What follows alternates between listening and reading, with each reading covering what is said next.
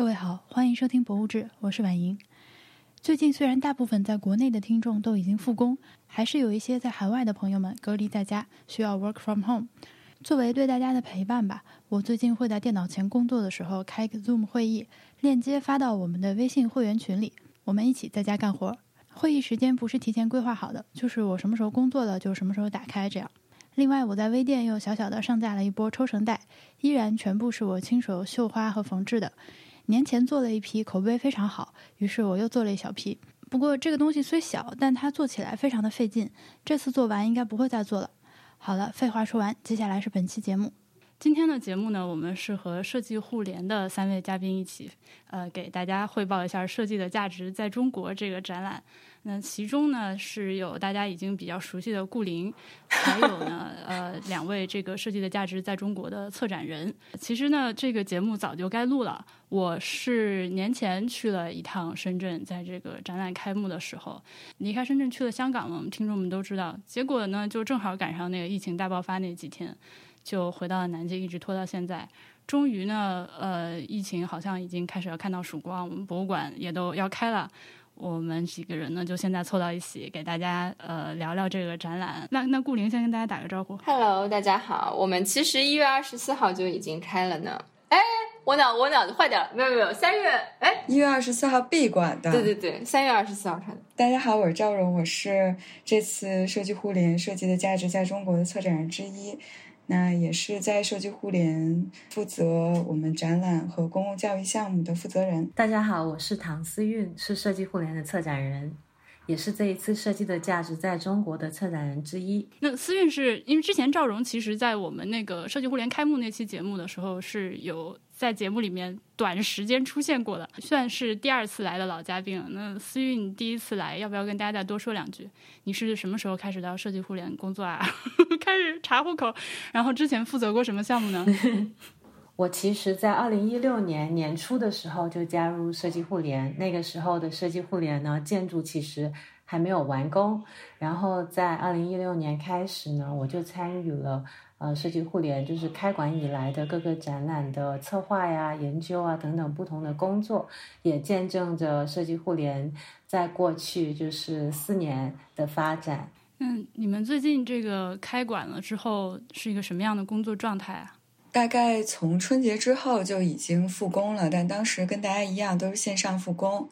因为其实本身我们机构算是一个公共文化场馆嘛，然后一直就配合嗯政府的这个要求，所以一直不能开馆。后来在三月二十四号的时候正式开馆。现在基本上我们每天的工作就是已经恢复正常了，对，所以现在我们观众相对还在一个恢复阶段吧，就大概一个星期也有几百个观众就这个样子，但是比之前反正是少多了，嗯，我们也希望就是嗯，随着这个大家生活慢慢恢复正常，然后有越来越多的观众能够跟我们在场馆里面见面。那个各位听众，现在三个嘉宾的声音都记住了吗？所以就说话有点有点这种就是京腔的，就是我。呃，对，就是就是赵荣。哦，其实还蛮好辨认的，因为一个是南方，思韵是南方的，他是珠珠海还是广州？呃，我是广州人，所以呢，我是一个很努力的说普通话的一位粤语使用母语者。因为博物志的听众对于设计互联可以说应该是非常的熟悉了，还是为了给新听众讲一下吧，我们来回顾一下这个设计的价值，所谓一点零的版本。呃，我大概说一下这个展览是一个什么样子吧。因为当时在做这个展览的过程中，嗯，我们跟英国的 V&A 有一个合作，嗯，当时也是想要用这个 V&A 的馆藏，在国内呢做一个能够让大家了解国际设计历史的这样一个展览。后来呢，嗯，我们在看这个 V&A 馆藏的过程中呢，他们大概有两百多万件馆藏。嗯，我就去过他们的那个藏品库，里面有这个家具啊、日用品啊、服装啊，还有面料呀，好多都是跟这个英国制造业有关的藏品。嗯，他们就是在做每一件馆藏的时候，当时的这个保管员，也就是也叫策展人吧，就会写一段跟这批藏品有关的描述，就是那个描述就会记录他们当时为什么觉得这个物品要作为一种嗯文化的遗产，就是在博物馆里被保存下来。这背后呢，其实体现的就是当时他们觉得这些物品嗯为什么有价值。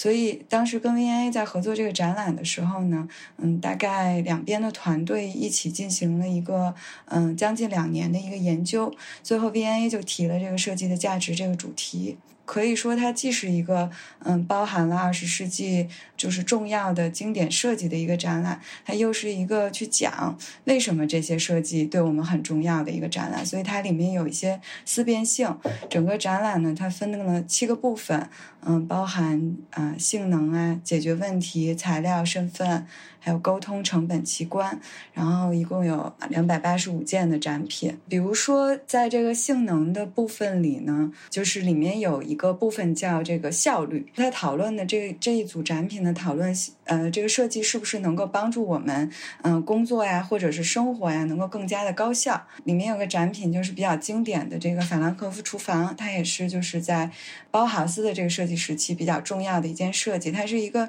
女建筑师做的设计。那这个法兰克福厨房呢，其实就是把这个厨房呢，用一种嗯相对标准化的这种方式，然后把大家在这个厨房里劳作的这个过程呢，进行了一个比较合理的规划，然后能够极大的就是节约嗯当时的这个妇女呢在厨房中工作的做做家务劳动的这样的时间，所以它里面有很多关于这些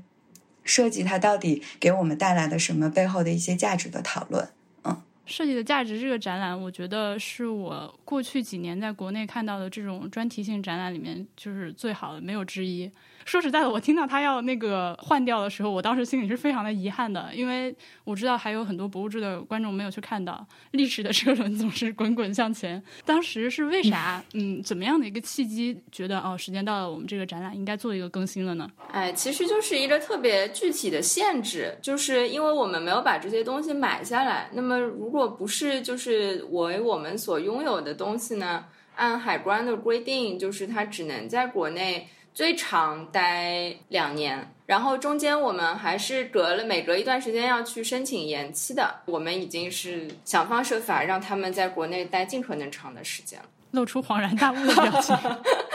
那这个新展览，我们这次。呃，还会面临这样一个客观上的限制吗？这个展览打算展多久？嗯，目前就是展一年，然后我们在这段时间里面可能也会去做一些更新。那个思韵，你和赵荣两个人在这个展览的策展工作中有什么工作分配吗？其实我们俩都是一起去做呃。研究我们整一个是共同合作做的这一个展览，当然就是赵荣那边会有比较多的合作方，他会比较熟悉啊，然后他会有一些比较直接的跟一些比如说借展的馆的沟通。但是在研究的分工上面，我们都是一起去进行这个整个项目的研究的。那这次的你们俩在策展的过程中，是还是有和 V&A 合作吗？还是他们更多的是一个类似顾问的角色呢？对，其实更像顾问的角色。但是呢，这个顾问其实在我们整一个筹划的过程当中，都会定期的跟我们有一个沟通。然后，其实他们原本设计的价值的这个展览的策展人。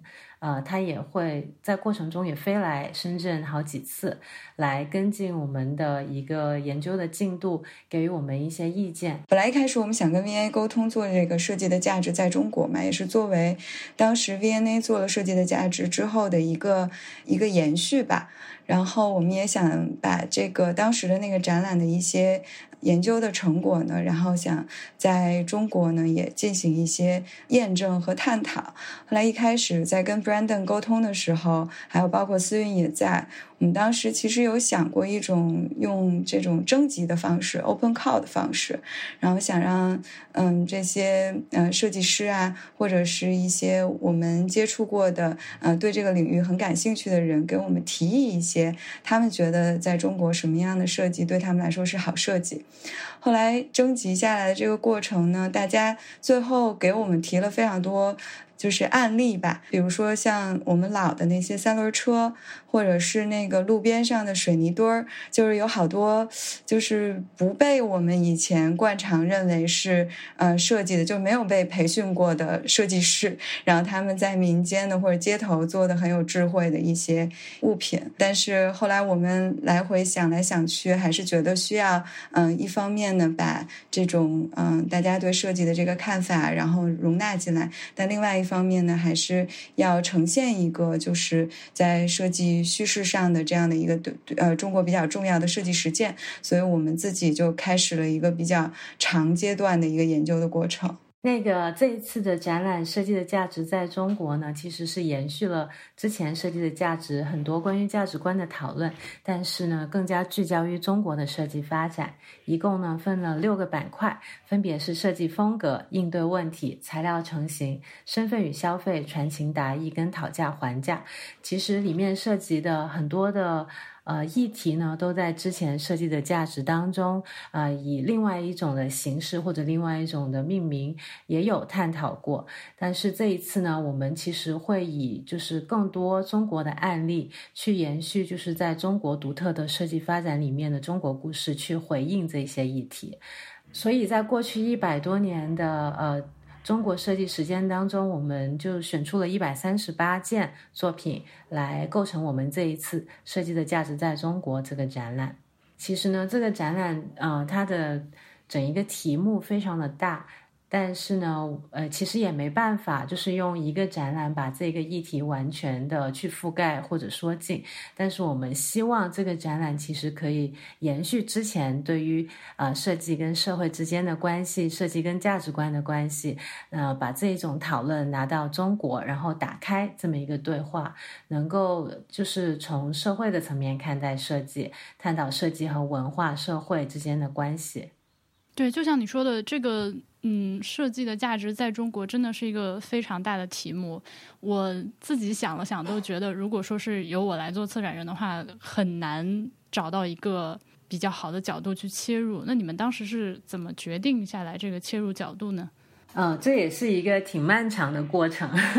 是挺不容易的。是的，首先我们。其实一开始会希望去通过对之前的那七个主题的梳理，看看中国有没有就是对应的这一些实践，或者能不能用呃之前那七个主题去探讨中国的设计。然后我们发现，其实中国在整一个工业和设计产业的发展当中有自身的特殊性，所以呢，最后呢发现就是没有办法。呃，完全的沿用之前的叙事去说中国的故事，所以我们呃在其后其实做了大量的包括历史的、包括个案的研究，同时我们也做了一系列的焦点小组等等的，还有跟 VNA 的策展人进行了比较一个来来回回非常多次的讨论之后呢，其实这六个呃。这六个方面是在这些讨论之后，我们选出来的六个关于中国设计发展的切面。其实我们也不会说这六个主题就能够涵盖，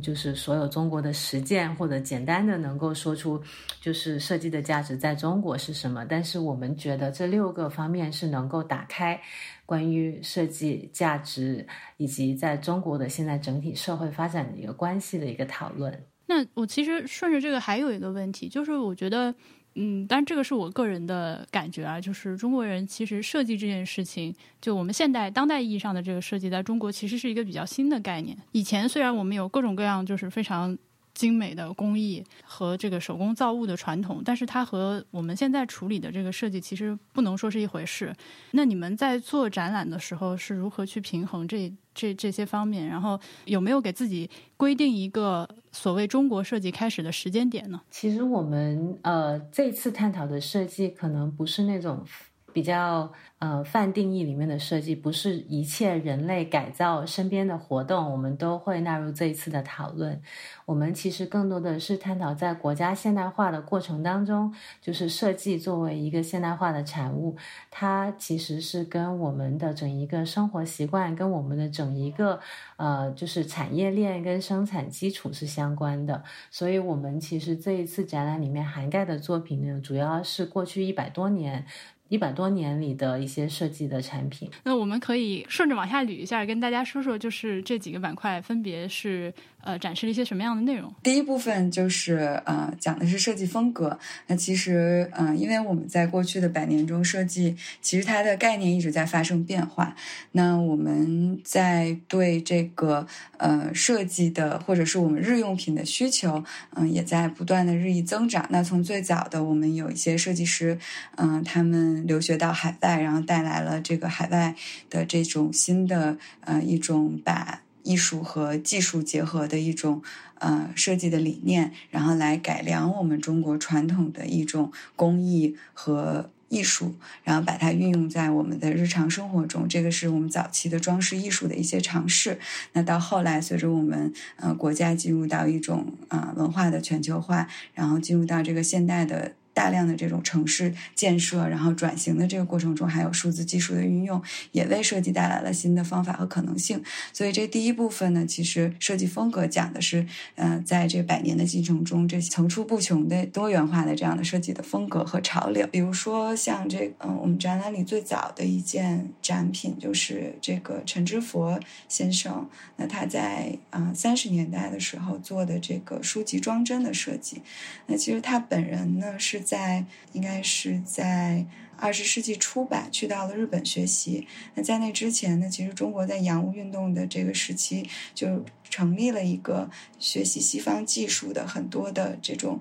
嗯学校和部门，比如说当时有一个跟设计比较有关的，就叫工艺局，还有叫什么实业学堂，嗯、大概是叫这名字。然后他们其实当时就在呃陈之佛先生当时就在里面去做这个呃纺织的这个门类的呃学习，然后后来他也写了图案讲义。其实最早当时的那个设计是嗯、完全为了。就是工业中国的这个工业制造，然后怎么怎么去形成一个新的民族工业，嗯、的这样的一个奠奠定这样的一个发展的基础来来服务的。后来他去了日本，然后去学习图案，然后回来也是嗯，就是做了一些工业的研究。然后当时他在日本学习的时候，他老师就有问他，就说。嗯，中国有这么悠久的历史，你们有非常丰富的图案文化，但是因为当时他们一直很想向西方学习嘛，所以他就说中国没有图案。然后后来他老师就给他去讲，哦，中国有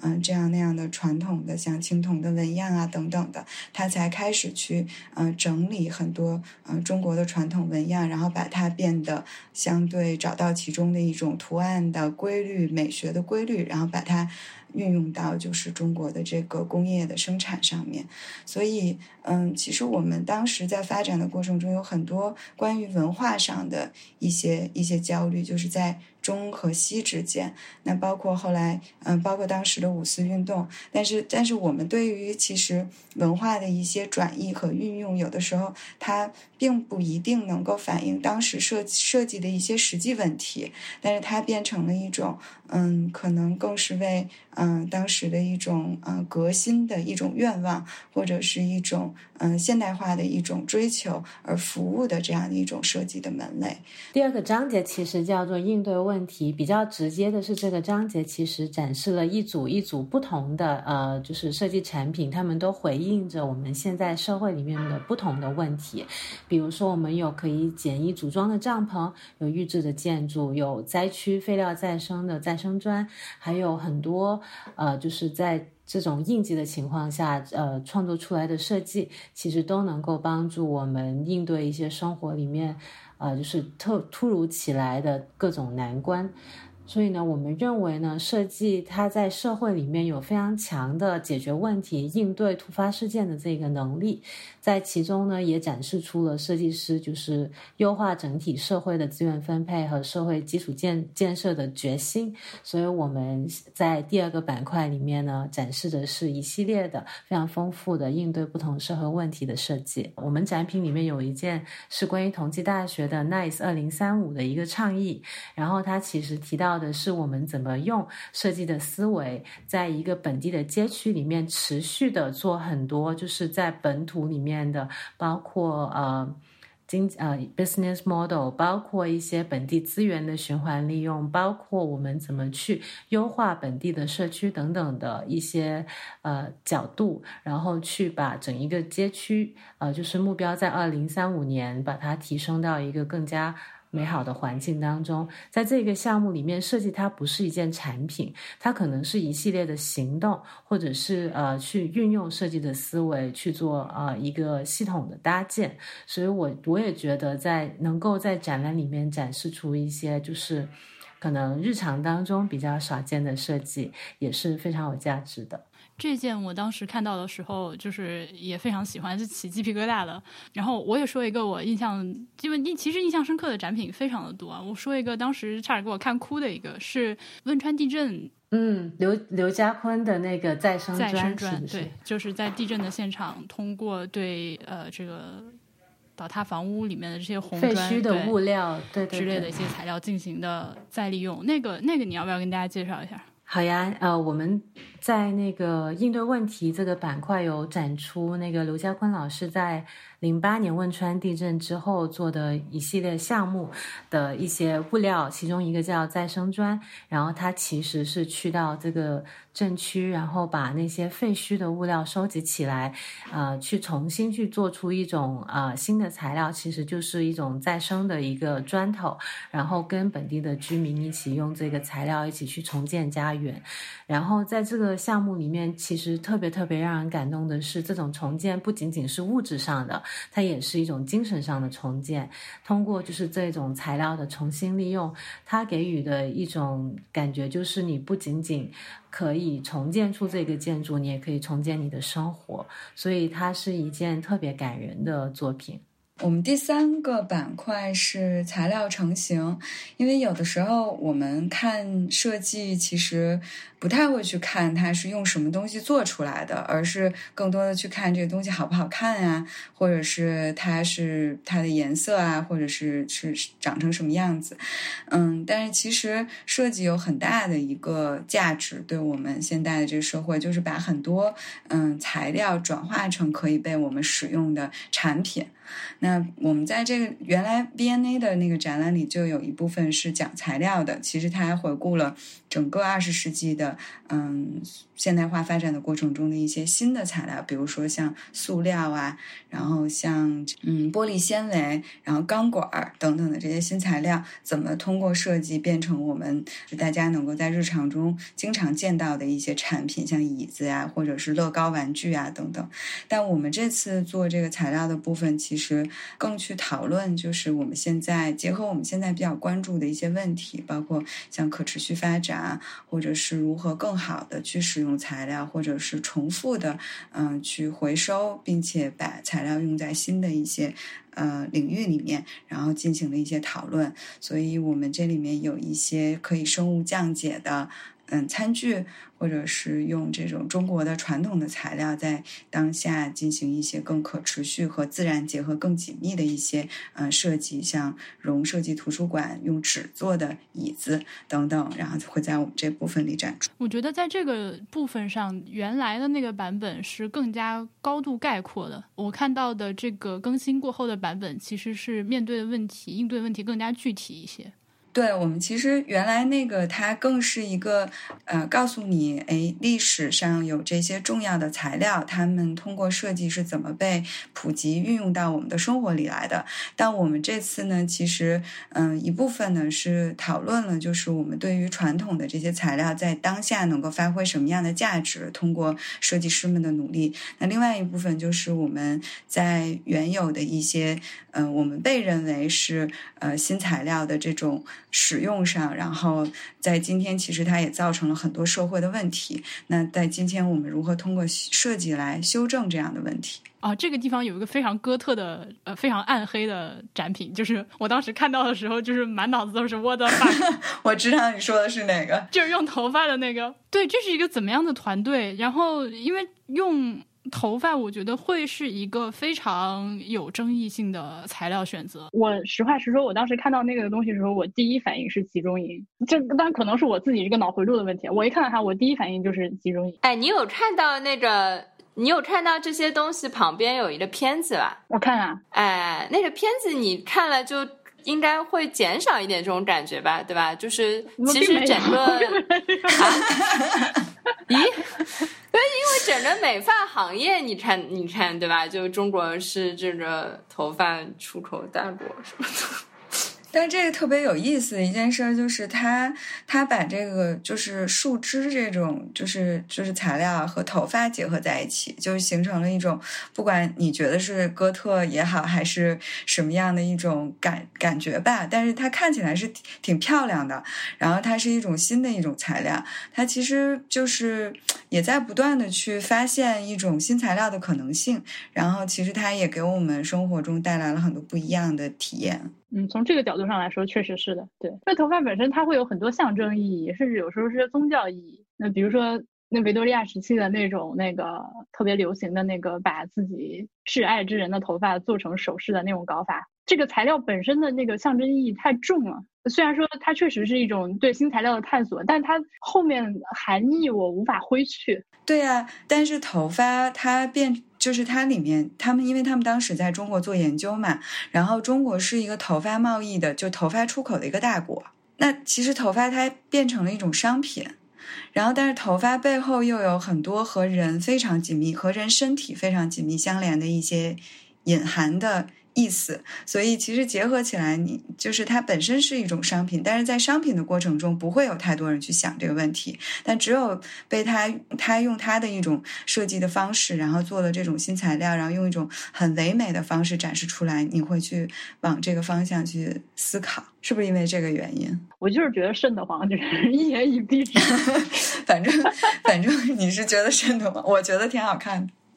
好看是真的好看的，是嗯嗯，对的，就我觉得这个就是它有它当然有文化的意义嘛，就是因为这种文化的意义，你你可能也会忽略它本身作为一种自然的可再生材料，哈哈哈哈。就因为我不知道我不知道你们这个大城市里的小孩小时候有没有，就我们那儿是经常有每天都有那个收头发辫子的。我是亲身经历过那种邻居的姐姐卖辫子，就很类似最近那个什么四川那些把那个女护士头发全都剃掉的那种做法。他是不尊重你作为一个人的很多东西的。他上来剪辫子的时候，他不是把你剪掉，而是比如说我们先谈好价钱，你这一头头发我给你可能一百块钱、两百块钱，然后他是恨不得要连根儿推的。所以我对这个收头发辫子这件事情是有非常亲身的负面的印象的。对，而且他们收走了这个辫子之后，其实这个头发本身是跟人身体有关的嘛，但是他收走了之后，就就变成了一个。跟人没有关系的这样的一个东西变成了一个商品。我觉得特别有趣是，挺多观众会反馈说这一系列用头发做的材料特别像玳瑁，对对对，特别像一种就是自然里面的那种呃，比如说角，就是牛角啊或者玳瑁这种生态的东西。如果就是换一个角度来说，就是它也是对人类不断汲取就是整体环境的一种比较有趣的回应，能够帮助我们转换一个视角。如果人变成了一种材料的话，我们似乎可以更具有同理心的去看待我们是怎么去呃去使用我们身边的这一些呃生命啊，包括材料等等。所以呃，我觉得你对这件。作品有那么大的一个情感上的跟一个一个感官上的反应，恰恰是让这件作品在整个章节里面特别有效的这么一个证明。就是大家会去进一步去思考，就是材料使用背后的社会伦理到底是什么？就是我们就算是我们日常生活中的骨瓷，它也是用动物的骨头掺合在泥土里面烧取出来的。其实。真的，这种动物制品是在我们生活当中无所不在，但是我们似乎已经失去了这一种跟有机的动物之间的这一种同理或者是联系。这是我个人的一个想法。是是是，我很同意。就只有到这个材料到人身上的时候，才会引起这么强烈的一个情感上的反应。对对，然后就是在这个语境，以这件作品打开整一个章节，你再去看。就是可生物降解的塑料，再去看回收的尼龙，似乎就是更能够明白我们为什么要以这种角度去切入探讨材料这一个这个主题。反正我觉得你们选这件展品是挺大胆的，因为它确实是就是有很多个可以解读它的角度。然后下一个章节是对下一个章节，其实就是在接着材料章节，马上就进入一个一个长方形的绿色的空间，它整一个背景都是绿油油的。其实它整一个设计概念上面呢，是反映了一个影视特效上面的一个绿幕这么一个效果。也就是说，当你站在绿幕之前进行的录像，你是可以通过后期去改变你所在的环境，加上很多的特效等等，其实是。是通过。这一个绿幕的概念带出我们希望探讨的身份与消费这个主题，因为现在我们所使用的日常物品，我们的设计其实是我们构建我们自己身份的一个很重要的呃一个媒介，但同时呢，它又往往会变成一种非常具有消费主义特征的、非常消费的这么呃一个产品。所以在这一个里面，我们会探讨就是到底设计在其中可以扮演怎么样的角色。它怎么样帮我们更好的表达我们的身份的同时呢？它也有一种就是创造品牌价值的这么一种功能。对，所以在里面其实看到的展品非常的丰富，有呃比较早期的一种啊刚刚进入中国的这种华生电风扇，大家都非常熟悉，到后期的上海的一个霓虹灯，苏浙汇的霓虹灯是二十年前的一件作品，到 QQ 头像。跟深圳校服这一些其实都是跟我们的呃非常切身的生活经历，跟我们构建我们生活在这一个特殊的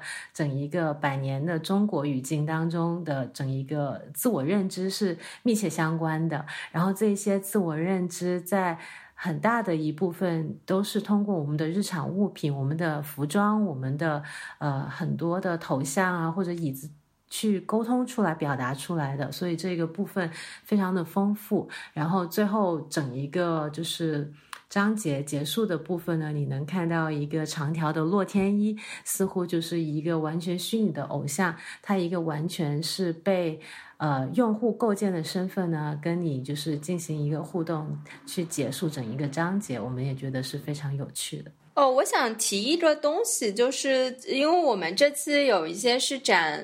历史上的老的老的设计嘛，但有一些可能是原件不方便借啊，找不到啊。之类的，所以就是我们也也有就是专门去重新做做那个新新做的版本，比如说王心源老师的那个职业女装，对的，我们重新找裁缝做的。对，那个那个大家可能都听王心源可能不太知道这个名字，但是他确实是中国时尚界这个。开头的嗯，现代时装开头的一个人物，然后等于是皮尔卡丹。皮尔卡丹是七六年还是七八年第一次来中国？然后七九年，一九七九年。哦，七九年，对对对，就是当时他第一次来的时候，就就王心源啊什么，就中国第一批，那时候还都是学设计的学生吧，是吧？就是接触过，然后受了一些影响。大家对八十年代那种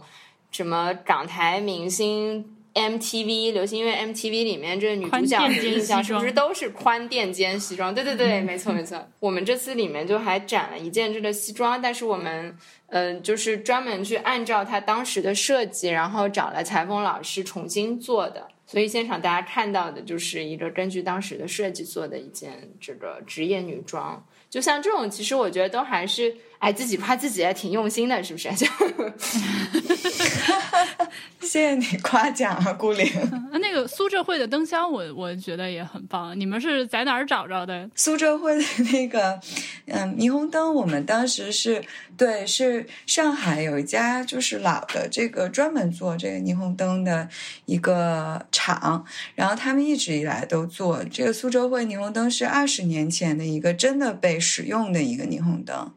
然后它其实我们之所以把它放在我们把它放在了这个呃消费就是这个部分吧，因为其实随着就是我们的这个就是大家的这种这种对于。嗯，消费的这种这种发展啊，我们也有挺丰富的这个不同的嗯，关于招牌啊，然后呢招贴啊等等的一些新的设计。那霓虹灯其实是一个挺特别的一个一个，我多说两句啊，就是因为它的这个字啊，因为是汉字嘛，然后就是当时这些老师傅有点像原来我们那个匠人的那种感觉，他们要嗯学很多就是弯曲这个霓虹灯管的一些技术，然后他们做这个。字的时候，你可以看那个苏州会那几个字，其实做的特别的精细，然后也是模仿了我们中文就是那种横细竖粗，所以它横着是单灯管的，竖着是双灯管的，所以就是去用霓虹灯的这个材质去弯曲出这个中文字的这种感觉。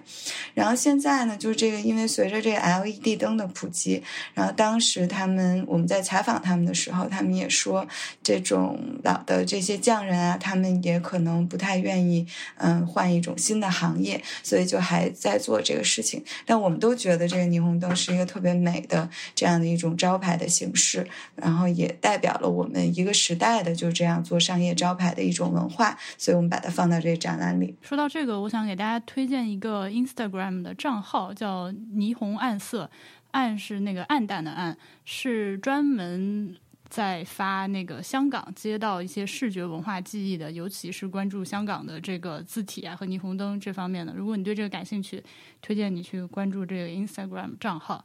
然后还有洛天依，我看到洛天依的时候觉得，哇，你们没有自己调教他唱点啥？洛天依小姐很很难请。嗯，这个也是放在身份板块里的，嗯。因为其实我们整个展览还是希望能够呈现这样设计的一种多样化的一种面貌嘛。觉得洛天依其实是当代青年人的一种嗯虚拟的一个偶像嘛。他他本身是虚拟的，但是其实这么多的青年人喜欢他，然后又围绕着洛天依，因为大家可以用洛天依去做各种各样的创作嘛。然后他其实本身是一个挺开放的这样一个虚拟偶偶像的形象，然后在做这个创作的时候。其实也带入了每个人不同的生活感受和生活现实。其实它一方面是很虚拟的，另外一方面又把青年的群体能够联系在一起，然后构成了一种新的现实。我们觉得是挺有意思的一个一个现象。洛天一小姐在我们现场有一个定制版的竖条的那个影像，那个是就是我们专门给了她空间什么的，然后专门做的。我们这次整体。视觉还是跟之前，虽然婉莹说我们就展柜啊什么基本上保留了，但视觉上还是有一些区分的嘛。我们这次是非常潮酷的黑绿绿黑主视觉。对，洛天依在这个专属的屏幕里面，其实几乎是一比一的，呃，有点像是真人大小的方式呈现。就是如果喜欢他的话，可以去 现场观摩。哎，可以来合影。对，嗯，可以来合着影什么的。嗯，说完了这个，下一个板块叫传情达意，是一个关注平面设计的板块。嗯，其实设计有一个非常重要的一个作用，就是帮助我们去去传达，然后更好的去传达我们想传递的信息，通过图像的方式啊，或者是是是形式，比如说。我们日常生活中遇到的那些嗯公共的标识，然后或者是我们在一些大型的一些活动中会采用，像奥运会啊，然后会做的那些嗯，因为它要。跟不同国家、不同语言的这些呃运动员和观众来进行沟通，所以它有一套非常完整体系的一个公共标识。嗯，然后这些其实能够帮助我们很快的，然后很便捷的，嗯，去呃达到我们一个沟通的目的，然后在很多不同来自不同背景的群体之间能够形成这样共同的一个认识。那另外一方面呢，设计呢，其实现在也在帮助我们，嗯，在不同的媒介之间进行。沟通，然后包括像我们人和人之间，像我们有了这种呃。数字化的这种沟通的工具，那里面我们如何去跟不同的群体之间建立联系？其实这个是也是一个被设计的过程。然后我们展览里有一个很有意思的，嗯，选了一个很有意思的设计案例，就是微信的红包。嗯，那它其实本来，嗯，红包呢是专门，嗯，大部分的微信用户都是，嗯，比较偏年轻的这样的一个群体嘛。那老年人其实之前对手机啊，对于这种电子的技术其实相对陌生的。但是微信的红包呢？因为老年人对自己的。孙子啊，孙女儿啊，其实之间他是想要尝试去跟他们建立沟通的。那有了这个红包的这个工具呢，很多老年人就会去用这种手机或者是注册这个微信，然后去跟他们的孙子的这个一一一辈的这个，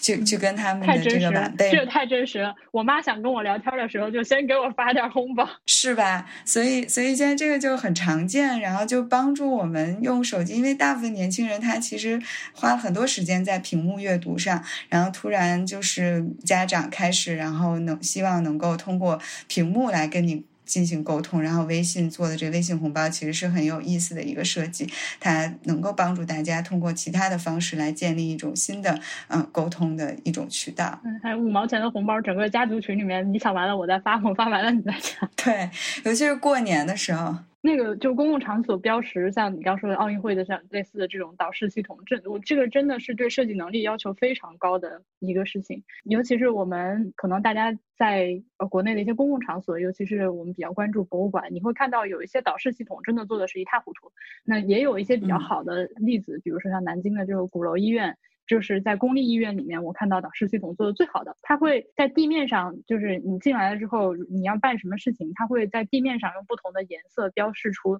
呃，那个导诊的路线。比如说你要去挂号，你就沿着挂号的这条地上的这条实 真实地上的一条线，你去走就好。哎，你去急诊，你就怎么样去好。这个是很难的一件事情。对，它其实是一套，就是又要非常的基础，非常的简洁，但它又能够很，嗯，清晰的，然后能够让不同的人都能够理解同样的信息。那个东京奥运会，他们虽然已经推到明年办了，但是他们做的那套图标，就是代表着每一个运动项目的图标。我推荐大家去搜一下看看，那个做的是我非常欣赏的。它不光做成了一个平面的很有日本风格的平面设计，它还做成了 GIF。对，它还做成了一个动画出场和消失的那个动态设计都非常的美。然后就最后一个章节是讨价还价，其实大家听名字应该就知道它是关于价格跟呃的一个章节。其实，在里面呢，我们其实是希望探讨就是成本跟代价之间的关系。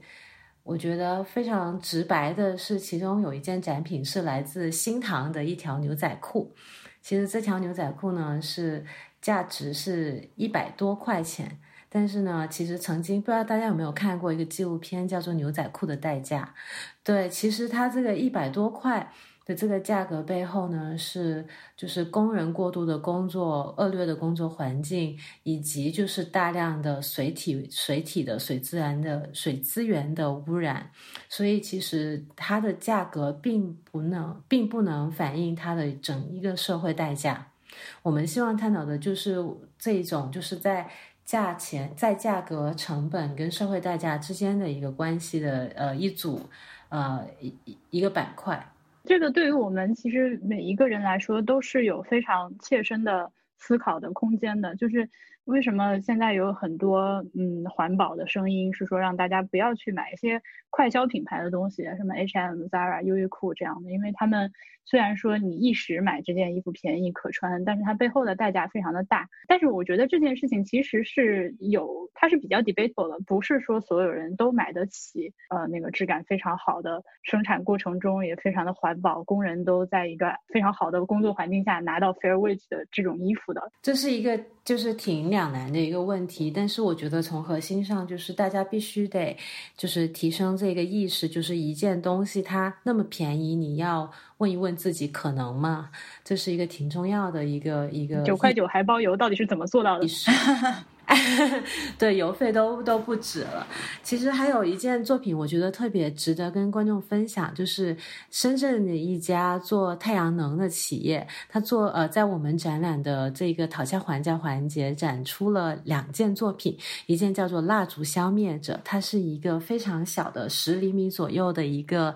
啊，太阳能灯，然后它有一个小小的卡扣，是让它这个灯可以卡在任何一个矿泉水瓶上面，所以这个灯呢就做的特别小，但是它又能作为台灯的作用。它整一个呃生产过程中，因为降低了这个台灯的高度，而且呃就是把它整一个尺寸降下来呢，它能够减少运费的同时呢，能够让这个灯去到更远的一公里，因为使用这些太阳能灯的主要消费群体。其实是非洲无电区的居民，那些人如果不使用太阳能灯的话，他们其实大呃比较普遍的使用是煤油灯跟蜡烛，但其实是一种非常不健康而且不安全的一一个一个照明方式。然后通过其实深圳的这个企业，它降低生产的成本，而且去压缩它的体积，它能够去到最后一公里，它能够为偏远的山就是无电区的居民提供一个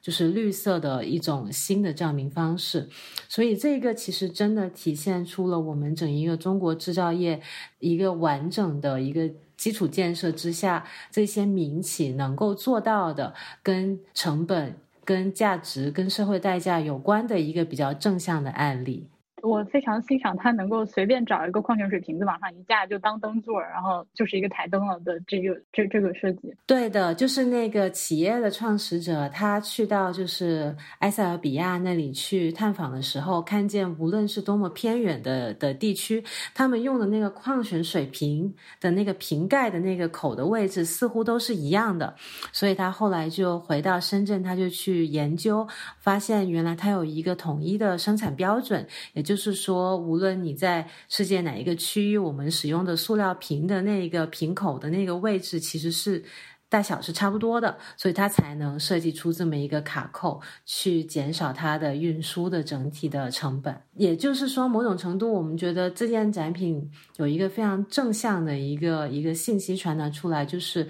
呃，设计可以通过一种讨价还价的，或者是通过一种啊，就是重新思考去节约成本的方式，去帮助更多的人，啊，去做更多正向的事情。那我觉得还有一件事儿，我特别喜欢这展品，就是其实它是以企业，就它不是一个嗯公益组织啊，或者是或者是它去服，就是单单向的一种就是。嗯，去去支持当地的一种什么样的政府啊，什么的这种这种。交换吧，或者是什么？他他是他自己本身是个企业，然后他用的是一种企业的方式，但是他又找到了当地就是非洲的一个大家都需求的这样的一个呃点，然后他把这个点做成了一个有效的产品，然后用企业的一种可持续的方式，嗯，在嗯当地进行推广，而且据说他的这个灯已经有在六十五个国家被用，然后呢，在非洲也是主要是在非洲，然后还有其他地方的。一些国家，嗯，在各个板块里面挑选展品的时候，是有没有一些标准，有没有一些指标？就是这个东西它要达到怎样的，能能够说明怎样的问题，我们才会把它放到展览里来来展。首先，我们对整体的展览会有一个基础的研究。其实，在研究过程中，已经做了一些，就是我们希望探讨这六个方向主题的一些，啊，我们研究的一些意愿。然后在选择物品的时候，我们会去选择，当然这个物品能够为这一个章节做出贡献，能够呃，就是跟其他的东西并置，说明一个问题，这是一个还蛮重要的一个方面。但是呢，呃，还有一个方面是有点像当时，有点像就是比较常见的实践，每一个物品背后的确它都会有一个比较独特的故事，或者它能够说明一个。它跟社会之间发生了什么样的关系？为什么我们要在社会语境当中去讨论这一件啊这一件物品这么一个原因？然后我们才会把它选到我们的展品的池子当中。当然，这是一个挺挺综合的一个考虑，它不是说只有一个单就是单一的标准。对，就是虽然它看上去有一个很很大、很宏、很宏伟的名字嘛，对吧？就好像。就是包括前面在说啊，它有一些历史的回顾，然后好像我们要做一个，就是对过往历史历史，就尤其是中国的历史上设计发展的一个总结啊、回顾啊、梳理啊，然后好像它是一个比较沉重的东西，但其实也没有这样嘛，就我们还是。嗯，可以抱着稍微轻松一点的这个心态去看这个展览，就是就是看展览不用像我们做的时候那么的，呃，也没有很沉重啊，就是，呃，其实其实是为了，其实就是打开一个可能性嘛。其实，在国内，我和婉莹可可能都是看艺术展览比较多一点，对吧？就是其实就是国内光是我们说要去想一想，哎，我们有没有什么设计类的展览，或者有没有看过什么设计类的展览？我觉得是挺少的。就是反正我我在来这里工作之前，我是没有看到过。呃，另外呢，就是它，我觉得它跟艺术展览特别大的一个不一样的地方，就是这些设计的东西，一方面他们都是现成品啦，就是很多都是产品。然后呢，就是很多呢，又它又都是平时可能大家是在一个消费语境里面去认识他们的。就比如说你说椅子呀什么的，就大家都会去买嘛。就是那这个其实是我觉得比较有意思的一个地方，就是你你把它从一个消费的场景里面抽出来，然后你放在了一个。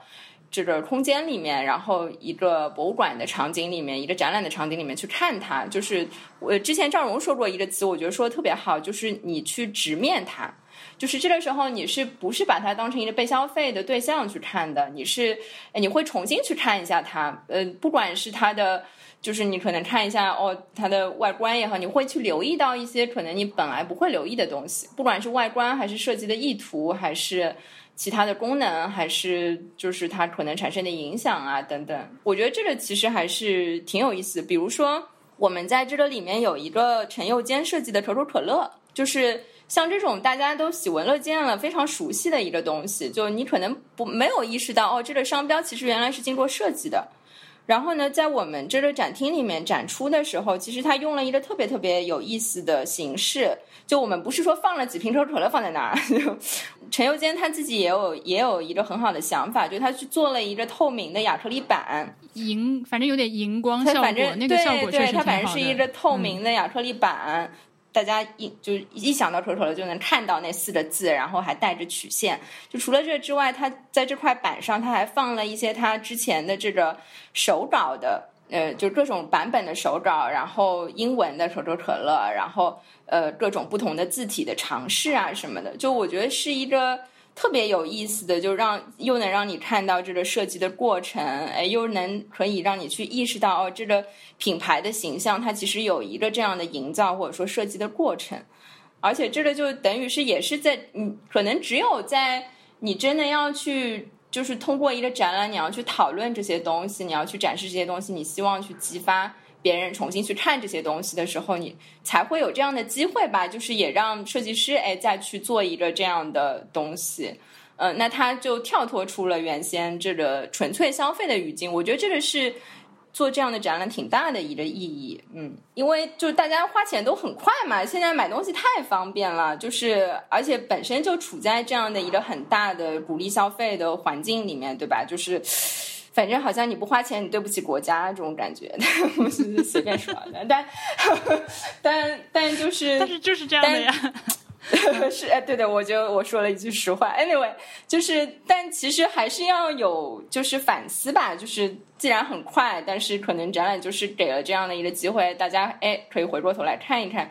最近这段时间就发生的这些东西，而且它。有很多的问题嘛，就我觉得有很多的，就是大家可能对一些设计可能也会有一些偏见，嗯，比如说我们还有一个山寨手机这种东西，就是大家可能会觉得哦，山寨不就就是就是就是去抄对吧？中国很多东西都是抄的，但其实我们的这个山寨，我去研究的时候会发现哦，它真的是解决了一个实际的问题，嗯，它包括它很创新的去提出了这个双卡双待的这样的一个。一个机制，它是为了解决就是频繁往来于香港和大陆之间的这些通勤的商人或者做贸易的上班的人，嗯，他们要去适配两个不同电信系统所做出的一个设计，就是我觉得还是就能能让大家去想一想，哎，看到一些哦，这个我们熟悉的东西哦，原来还会这样子，嗯。我自己在看这个展览的时候，有一个觉得很好的地方是，你们做了很多方面的平衡。当然，我从一个观众的角度来讲，就我观察下来，就是有的观众他可能想到设计的时候，他首先想到的是一个外观的设计，就是这个东西漂不漂亮、美不美。然后有的人就是呃思路又特别的实用。我记得呃这个展览里面有一个展品是展示的那个非常薄的一层一层的瓷器，就像一叠纸一样放在那里。然后当时思韵在做导览，就有一个。大叔就过来问：“那这个东西有什么用呢？”就是，然后你们会做很多这样的平衡，然后就又有一些特别实用、特别日常的，比如像共享单车的东西，确实是能起到一个。呃，如果说这个参观者他以前从来没有思考过什么是所谓的设计，他能在这儿开呃开阔到自己的眼界。哎，对的，我觉得你提的非常好。刚刚顾林有说到，大部分的设计都是可能我们日常当中能买到的设计，但是这一次我们展览里面也会涵盖一些就是比较概念性的设计啊、比如说呃摩拜家具，它可能就是应对就是共享单车因为市场竞争的原因，有点就是出现了过量这个情况出的一个方案，但是呢，其实这个方案它并没有大批量生产，它没有进入就是日常的消费里面。不过，这一个设计的出现，呈现出一种设计师对于现就是当下社会出现的一个问题的快速的一个回应，跟一种非常巧妙的对策。这一种设计呢，其实呃，它能够让观众更加就是。能够反思当下我们所面对的一些问题，而且提供比较大的一些灵感跟启发。这一种比较思辨性的或者概念性的设计呢，我们也能够在这一次的设计的价值在中国里面啊有部分的呈现，我们也是感到非常高兴的。下一个问题是，呃，我想如果看过之前展览的观众再来看呢，跨入展厅你会首先发现它大的布局和就是视觉上的风格是延续下来的。我想问一下你们，这是一个基于什么样的决定？然后会不会担心就是长得太像？对观众会产生一些影响，哈哈哈哈！我们无限环保，我们可能是国内最环保的 文化机构。